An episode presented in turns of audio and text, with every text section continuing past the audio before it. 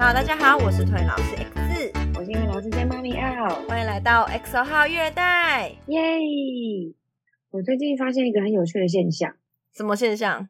在美美身上啊，有一些习惯是我跟我老公身上有的，然后我们可能也没有教他，我们也没有说明过任何事情，但是就是在他身上出现了。哦，真的哦？比如说什么事？比如说他会咬吸管这件事情。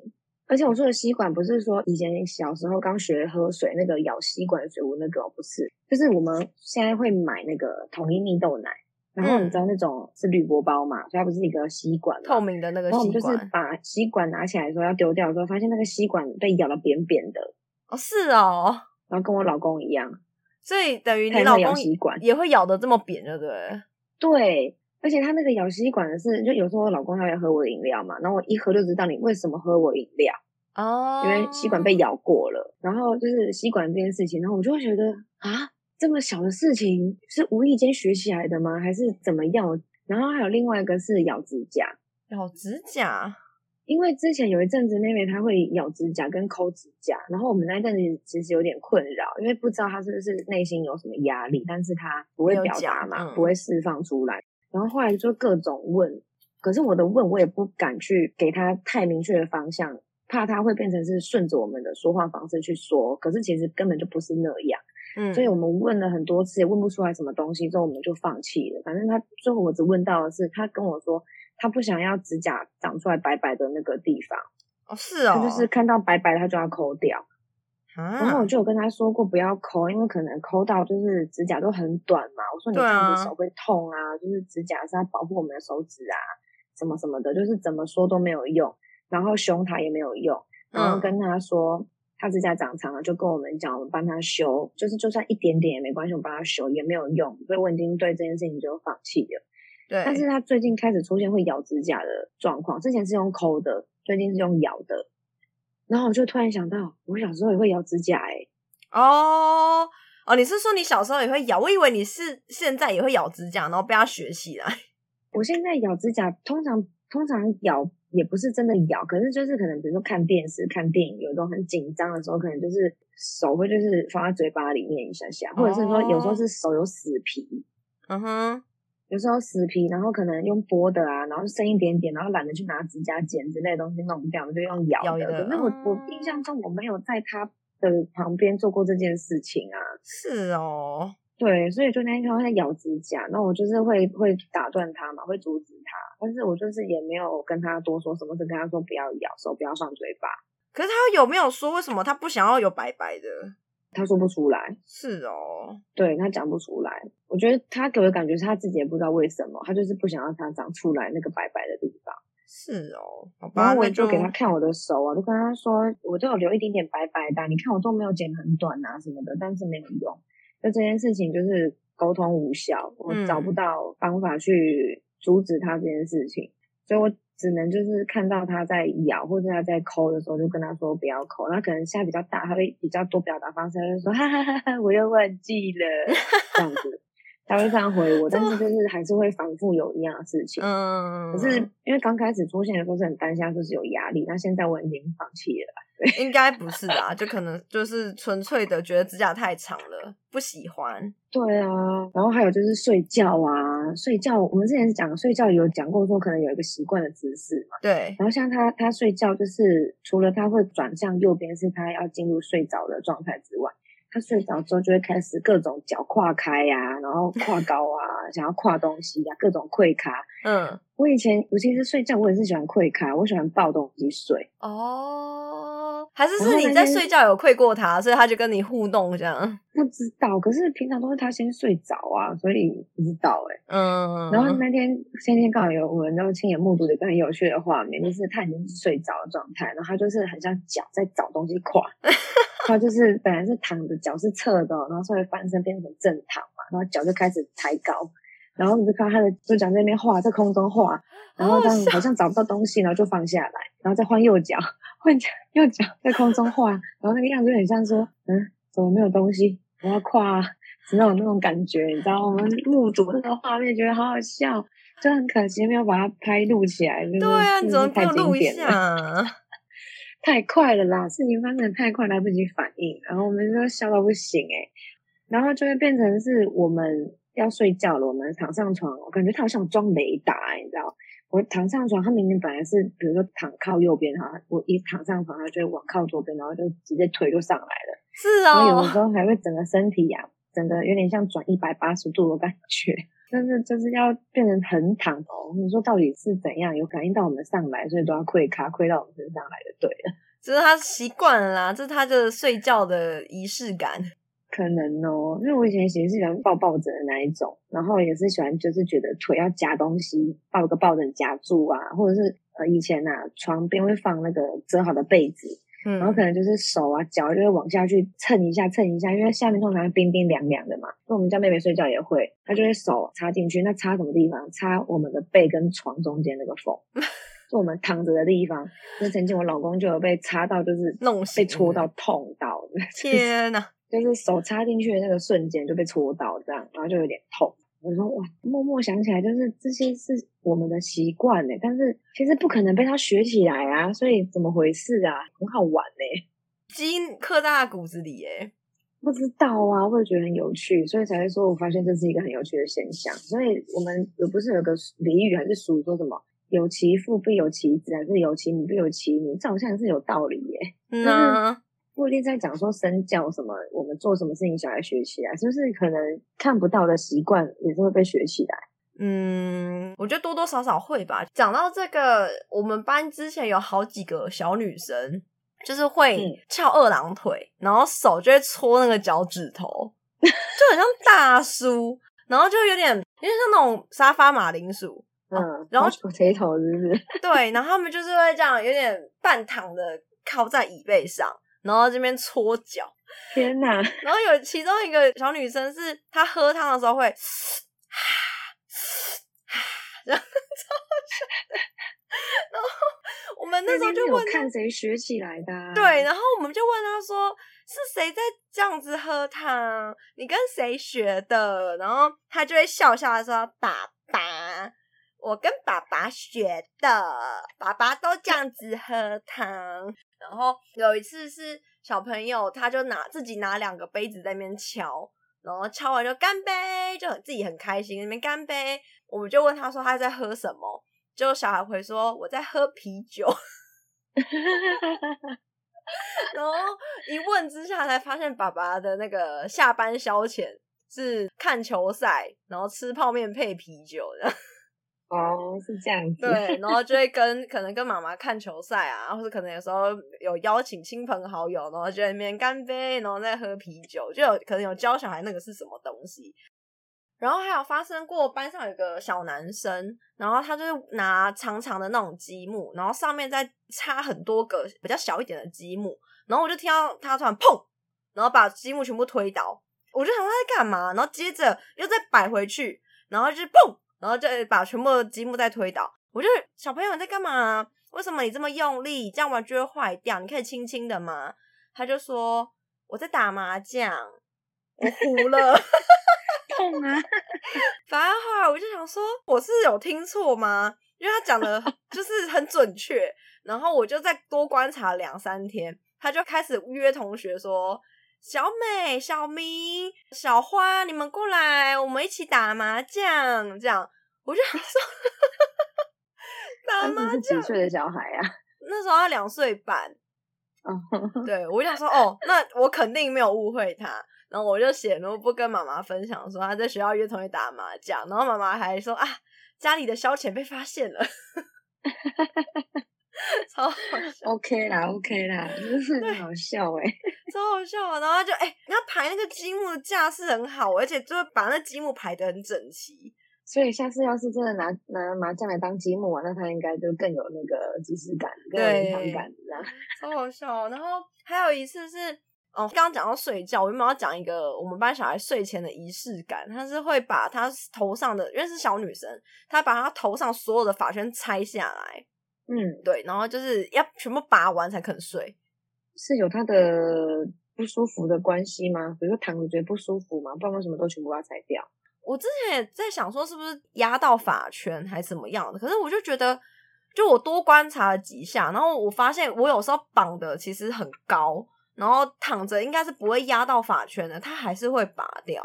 所以我就觉得那好像是他睡觉前必做的一件事。然后我就看着他每天拔发圈，然后起来就会跟那个包租婆一样，那披头散发，然后头发很 轰炸，因为有时候绑辫子还是什么，头发 Q Q 的，所以就一头乱发。然后他就会醒来，还会就是马上去找口罩，然后还被自己头发挡住，然后那边边播边走路。那个等到口罩戴上的时候，头发也是一样乱，一样乱，然后赶快帮他绑 头发。对，还好他不会觉得生气啦，就只是觉得怎么我看不到路了，拨一下拨一下，这样很可爱。嗯，很可爱耶。哎，刚刚想到是会不会是有可能妈妈平常会有一些首饰的，比如说耳环或项链什么之类的，拿掉，然后可能也是在准备睡觉前会拿掉啊，就类似像这种感觉，也是有可能。那因为我没有问他妈妈，而且他所以他会自己擦，不用不是叫你没有没有他自己拔。他自己拔，他连夹子都可以自己拔下来，嗯，就已经熟门熟路到这样。然后，而且，嗯，然后啊，今天起床的时候状态太好笑，他头发炸了，像狮子王一样。然后我就看着他笑到流眼泪，然后结果他自己也跟着我一起大笑，他就不知道在笑什么，就看着我笑很开心啊。他看你笑得很开心，就跟着笑，但其实他不知道你在笑他。对。开心哦，讨抱哎，超可爱。然后我就觉得小孩就是这一点，就觉得又可爱又好笑，就很单纯呐、啊。对啊，很单纯。然后还有，我想想还有什么特别的啊？我想到一个比较偏我不喜欢的习惯，是那个小孩有点挑食，然后他就是吃菜跟肉，如果他觉得很硬或是纤维很粗，他吞不下去，他就会吐回去碗里面。嗯，对，然后可是以前他完全不会，就是以前如果他觉得卡住了，他自己会再吃一口饭或喝个水、喝个汤，然后就把那个食物吞下去，不会说吐出来。嗯。所以那时候我就想说，为什么他突然会把食物吐掉？因为一开始他吐肉的时候，我以为是。可能里面有不小心有骨头，我还特别去检查，然后就没有啊。因为其实我们的那个肉的部位是肉片、肉丝，应该是不会有骨头的。所以我那时候还担心了一下，就诶也不是啊。然后就多观察一下，发现它就是只有特定的肉，跟就特别可能什么空心菜，就那个纤维梗比较粗还是怎样，它就会卡住这样。后来就是请主任去问妈妈在家会不会这样，就妈妈就说：“哦，我教他的。”就是因为发现他有时候含饭不吞，嗯、他就会教他吐出来。哦，对，然后所以现在知道原因了。嗯，我觉得这也很难两难啦。你看小孩吞不下去，你就是会不想勉强他。嗯，对啊。那因为我们班之前他这样子的情况，他自己会去喝汤或是喝水去化解他卡住这个点，不会含住。所以你教小孩吐掉，那他不就合理化自己不吃 菜不吃肉的行为？咬一咬再吐出来这样子。对啊，但后来就是跟妈妈讲说，他在学校开始也这样，然后以前他可以自己喝汤喝水就吞下去。我说就在家试试看能不能先不要吐出来，然后后来就是引导了一下，嗯、后来还还好，很快这个习惯就改掉。那还 OK 啊，对啊，还好我们发现的早，不然哇，以后就吃肉吃菜都不可能，那完蛋了。咬一咬就吐出来，咬一咬吐出来。嗯。而且他那时候，我觉得我很匪夷所思的是，小孩他们都已经咬得很烂了，就是肉泥了，他们还是吞不下去。诶妹妹会吗？我们家妹妹还好，她没有这个状况。但我刚刚想到的是，就是像我是对那种吞药丸颗粒那种的人也有障碍的。哦，我也是怎么样就吞不下去啊！我也觉得，但你看都长这么大了，我以前曾经小时候有阴影是。吃药就是整包药几颗就直接吞嘛，然后某一次给到之后、嗯、吐出来之后我就有阴影，我从那之后我没办法吞太多颗，嗯，如果是一颗小颗的可能还可以，所以我每次吃药我都要吞一颗一颗分开。可是问题是我吞一颗一颗的这中间过程中，嗯，我要不断的跟自己说一二三，好，我要吞了，我要吞了，我就是吞不下去啊，哦、所以我也觉得这件事情很难说哎、欸。嗯，好吧，因为我就想说都已经化成肉泥了。为什么会说化成肉泥？是因为我看它吞不下去嘛，那我就想说，好了，是不是太大口？我就会帮它挖一点点出来，然后就发现，就是回到碗里之后，和到那个汤就化开了，就变肉汤了。Oh. 对啊，所以我才会知道说，其实已经被咬得非常碎，但是还是吞不下去。然后可能是一个习惯在咀嚼，然后忘记怎么吞的概念嘛。我也不知道哎、欸，就是我一直不知道要怎么去帮助他们改善这个点，因为你说很大口，其实也没有哎、欸，大概就是珍珠的大小，然后就就是其实已经被咬成肉，你就会看到一球那个小肉团在那边。然后珍珠哪种珍珠？小珍珠还是大颗波霸？波霸的那种 珍珠，可是也还好吧。如果是大颗的珍珠大小，嗯，对啊，也还好啊。对啊。反正就是这是一个至今未解的谜，只要任何吃肉会卡，或是吃菜会卡的小孩，就是怎么样都会卡，这是个谜团啊，对，无法解决。就像我要玩吞不下去也是个谜一样。对，所以就只能让他们多喝水，然后喝点汤，那不然就是配啊。讲到这个，只要配水果，再大口的肉都吞得下去。水果这么好用啊？嗯。然后我的等一下，你的意思是说，水果配嘴巴的那个还没吞下去的肉一起咬一起吞吗？对啊，可以这样子哦。可以啊，这味道有点难以想象。难以想象，嗯，嗯对啦，但是反正就是吞得下去。好我，OK，只要小孩可以吞得下去，怎么样都好。对，然后就是以前啦，我以前这样做的时候，我也会觉得，嗯，这味道好搭吗？这好恶心哦，什么什么什么之类的。但是当你看他在那边卡了十分钟之后，你就会觉得。只要吞下去都好，真的，嗯，然后就是发现屡试不爽，然后我的同事或主任就会说，所以就只是想不想吞而已。嗯，OK，我也有可能就是水果转移他的注意力啦，所以他现在讲的是我在吃水果这样。对啊，也有可能。嗯嗯，好，没关系，只要可以吞下去都是好方法。对，然后。讲到习惯，就是因为今天我们学校就发生一件事情，我就觉得培养出好的习惯也是一件很重要的事情。那个怎么了？那个事情就是小孩一来上学的时候，妈妈就说他的手帕夹把他的胸口肉夹了一个淤青，这样，然后请我们帮他别手帕夹的时候小心一点。然后代班的老师跟我，我们都一头雾水，想说哈，我们昨天没有帮他夹手帕夹。因为进来学校的第一件事情就是洗手，他就是洗完就会马上找他的手帕夹要擦干，所以后来就是我们有发现他如果手帕夹没有别在身上，他会情绪有点上来，所以我们就有请妈妈就是别着来就好了。然后自从我们反应过后之后，他每天都是别着来上学的。然后嗯，昨天的情况是他们家去看医生。所以小孩比较晚进学校，然后其实他来的时候，我们我们已经在上才艺课了，而且我们班是已经上完了。那我同事的班是快结束了。那我们班上完的时候，我正准备要带小朋友去户外活动，所以我们班的小朋友已经在穿鞋啦。那他才刚进门，所以我就有帮他洗手。洗了手之后，我就说你自己手帕擦擦，我就帮他弄完之后，他就走去找我同事，然后准备要上才艺课这样。然后呢，我就出去玩了嘛，然后玩玩玩回来，所以我都帮他洗了个手，我还叫他自己手帕擦擦，所以应该就是我有看到手帕别在他身上，我才会跟他讲那句话嘛。不然我就问他说：“你手帕嘞？我帮你夹之类的。”就是应该就是对话就会不一样。所以我那时候跟我同事说，我的记忆就到这边，他应该是别着来的，不然我不会这样讲话。然后我同事就说，因为他就进来在哭，因为可能看完医生不舒服还怎么样，所以我同事还要帮他擦眼泪。所以他就觉得我有帮你做擦眼泪的动作，那应该你手帕是别在身上的啊。嗯，对，反正我们就是复盘了一下我们的记忆，我们就发现我们真的没有人去做夹的这个动作。而且为什么我这么肯定说绝对不是我夹的？是因为我习惯在帮小孩夹这种手帕夹的时候，我一定是夹肩膀的那个位置。然后小朋友他被夹伤的地方是大概胸口锁骨以下那个胸口的位置。然后因为我夹这种东西，我都不会夹在那，所以我就很肯定说，再怎么样。就算我有帮小孩夹东西，也不会是夹那个位置，所以我就很肯定这个绝对不是我弄的。然后，嗯、反正我们就是讨论完我们记得的状况，然后我们就我同事就打电话跟妈妈讲说，我们有去想了一下，昨天大概是什么经过，那这个伤口可能是怎么来的。结果妈妈就说没有没有，老师，我们昨天去看医生，说我们没有夹那个手帕夹。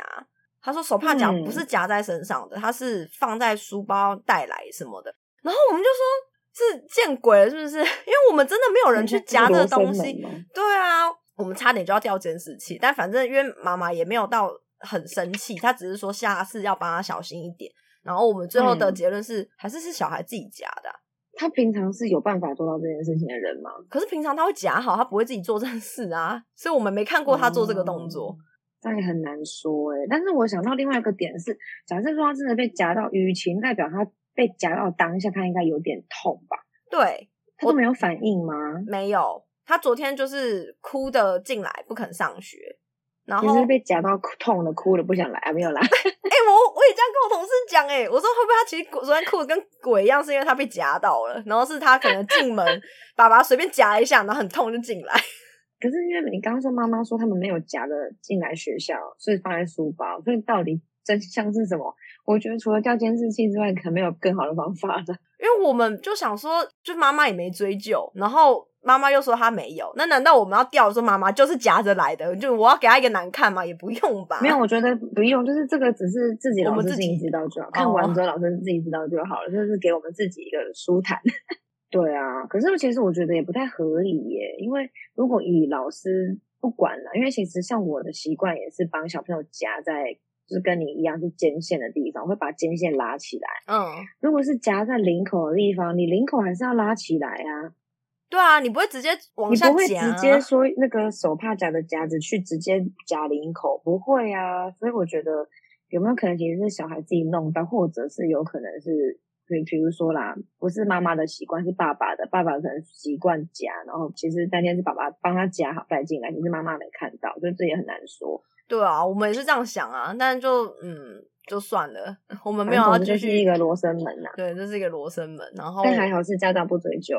对他，他好他不追究，他就叫我们下次小心点。然后，所以我才说，就是有一个良好的习惯很重要。因为我就是绝对不会夹在那种很危险的位置。因为我另外一个是，我觉得夹在胸口处，有时候可能小朋友吃饭，桌椅的高度可能会刚好压到。嗯，对啊，所以我就觉得夹肩膀最安全，因为你怎么压都不会压到肩膀。那我觉得，既然我们有讲到手帕夹手帕这件事情，我觉得可以顺便再提醒一下在收听的家长们，嗯，如果有在送小朋友用去幼儿园或是托婴啊，然后尤其是已经会自己上厕所的年纪的小孩，那个手帕真的不要夹在胸口正前方，因为会发生什么事情，你们知道吗？如果是小男生上厕所是用小便斗，小朋友站着嘛，如果那个手帕要太长，他就刚刚好垂在他的小鸟鸟的前面，啊、天哪！你就知道那个手帕经历过什么了。哎、欸，这个我 没有看过哎、欸，所以我就是因为看过太多次，然后其实我们学校的园长都有在跟小朋友宣导这件事情，说不要夹在前面，嗯，要夹在就是肩线的地方，就是因为这样子，我也就是跟着习惯就夹肩线嘛。哦。然后手帕如果是比较长的、比较大的，不要把它弄成长方形的方式夹，把它弄成正方形，折一折，或者把它弄成横的长方形。因为如果你是长的长方形垂下来，那就是正好经历他们的腹部这一块。对，所以呢，各种女生也会哦。女生会发生的情况是，她要穿裤子的时候，她就会弯腰嘛。嗯。弯腰的时候，那个手帕就在地上回来回去啊。对，会。所以，如果是在小女生跟小男生身上，在上厕所这一块，一定会经历到，就是在地上抹啊，在马马桶边蹭啊，然后小鸟鸟喷出来的那个瞬间，会沾到。所以就是可以换一下位置，把它夹在那个可能是肩线的地方，或者是说调整手帕不要太长，或者是说手帕选小一点的，就可以比较避免到这个情况这样子。对，你讲的是年纪比较大幼儿园小孩上厕所可能比较容易弄到，那托运中心的小孩比较是可能坐着玩，爬来爬去，然后就会把自己弄跌倒。哦，我我在幼儿园看到是小朋友会在我们有时候会玩游戏或者是。在活动间，地上跟椅子之间的转移，或是我们要从地上站起来，小朋友会踩到自己的手帕，然后手帕就掉了。对啊，对，这也是有可能，没错。所以我觉得手帕这件事情是一个看起来很小，好像没什么影响，但其实要影响起来，影响层面还蛮大的一件事情。对，所以我觉得尺寸啦，我觉得尺寸选小一点的最安全。然后，如果嗯手帕，其实我还有一个想法是，手帕也不用买太好。啊，什么意思？为什么？因为就像刚刚说的嘛，小朋友在转移动作的瞬间，可能不小心踩到啊，就自己把手帕就是弄掉啦。Oh.